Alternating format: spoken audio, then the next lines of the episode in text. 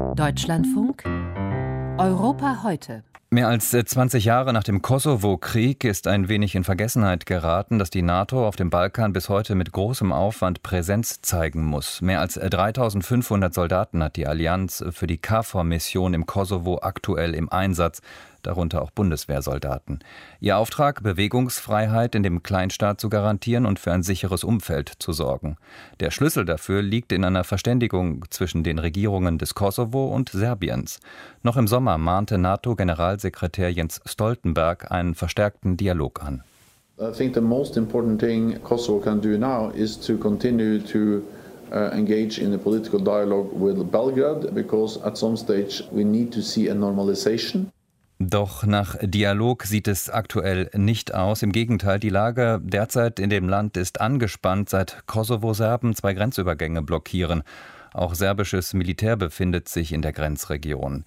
Der Anlass für diese Eskalation, die Regierung in Pristina hat serbische Kfz-Kennzeichen verboten.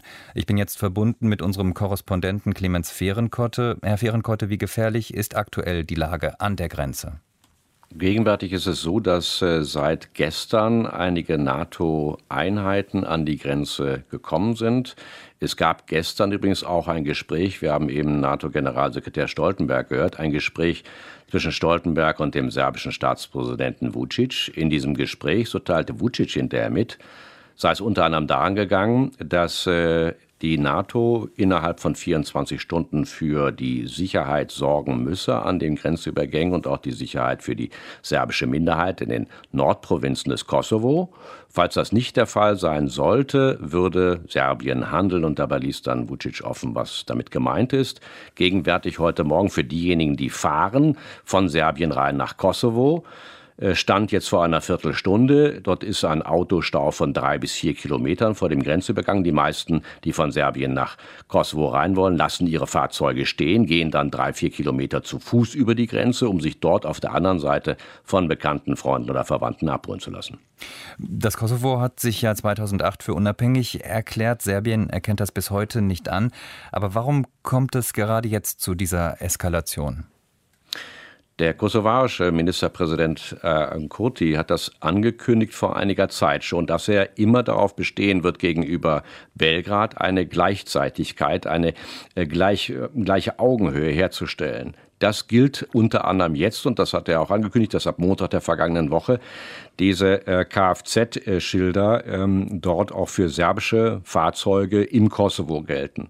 Umgekehrt ist es so, dass seit 2008, seit der äh, Unabhängigkeit des Kosovo, dort kosovarische Autofahrer, wenn sie von mir aus nach Serbien fahren wollen, immer die Kfz-Schilder abmontieren müssen. Was dahinter steht, ist natürlich die Frage der staatlichen Anerkennung, die Serbien auch qua Verfassung von 2006, da steht immer noch drin, Kosovo ist Teil Serbiens, nicht anerkennen kann und will. Und das ist gegenwärtig die Krise und dadurch ausgelöst worden.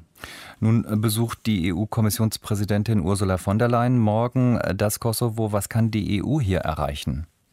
Die vermittelt schon sehr, sehr viel im Augenblick. Äh, gestern Abend gab es auch ein Gespräch des amerikanischen, des britischen und der drei EU-Botschafter im Kosovo mit dem Regierungschef.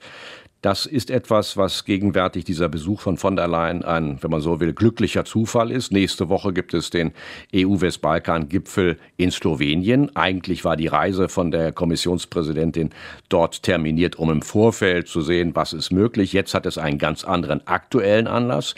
Die EU dringt darauf, dass also nicht nur eine Deeskalation stattfinden soll, sondern vor allen Dingen auch eine Frage, wie wird diese Kennzeichenpflicht, bei der es um staatliche Anerkennung geht, gelöst. Wie groß ist die Gefahr einer militärischen Eskalation? Wie sehr ist die NATO darauf vorbereitet? Wie, wie schätzt man dort bei der KFOR-Mission die Lage ein? Es ist gegenwärtig so, dass ähm, die Kommunikation, äh, die interne Kommunikation zwischen KFOR, zwischen der kosovarischen Regierung, die in engen Kontakt sind, und auch Serbien dergestalt sind, dass man das letztendlich gegenwärtig nicht als eine sehr bedrohliche Situation ansieht. Wir wissen allerdings wohl, es gab Übergriffe am Wochenende auf zum Beispiel Kfz-Zulassungsstellen im Norden des Kosovo. Es gab äh, Flüge von serbischen Kampfflugzeugen und Hubschraubern am Wochenende entlang des Grenzverlaufs. Und äh, es gibt natürlich auch immer wieder auch die ähm, Gefahr einer Eskalation von äh, Dingen, die an Ort und Stelle geschehen. Und das ist etwas, was äh, beide Seiten gegenwärtig als eine Bedrohung ansehen. Diese Art von Spannungen hat es dort seit vielen Jahren nicht gegeben. Nun haben wir nicht nur die KFOR-Mission und die Europäische Union, die sich engagiert, sondern wir haben auf serbischer Seite natürlich noch die Schutzmacht Russland. Wie hat sich Moskau in diesen Konflikt eingebracht? Unterstützend, wenn man so will, die Ansprüche auch Serbiens unterstützend. Mit äh, großem PR-Aufwand ist dann auch der russische Botschafter äh, in Begleitung äh, des äh, serbischen Verteidigungsministers in den vergangenen Tagen, auch am Wochenende, dann äh, zu den Kasernen, die unmittelbar äh, in Serbien angrenzen an den Kosovo, hat sich dann die Truppen angeschaut, hat sich dann unterhalten und das Gleiche ist sicherlich dann auch ein Symbol dafür, dass äh, Vucic, der serbische Staatspräsident, sehr wohl weiß, dass er in dieser Frage eine auch außenpolitische Unterstützung hat in Form von den äh, russischen Botschafter beziehungsweise auch Russlands. Wie könnte eine Lösung am Ende aussehen? Gegenwärtig wird es wohl so sein, die äh, kosovarische Regierung muss diese Sonderpolizeieinheiten, die seit Montag letzter Woche da sind, äh, abziehen. Ebenfalls müssten die serbischen Einheiten, jedenfalls die entlang der Grenze aktiviert worden sind, sich ebenfalls zurückziehen. Das wäre jetzt erstmal die Deeskalation. Das dürfte vermutlich in den nächsten Tagen geschehen.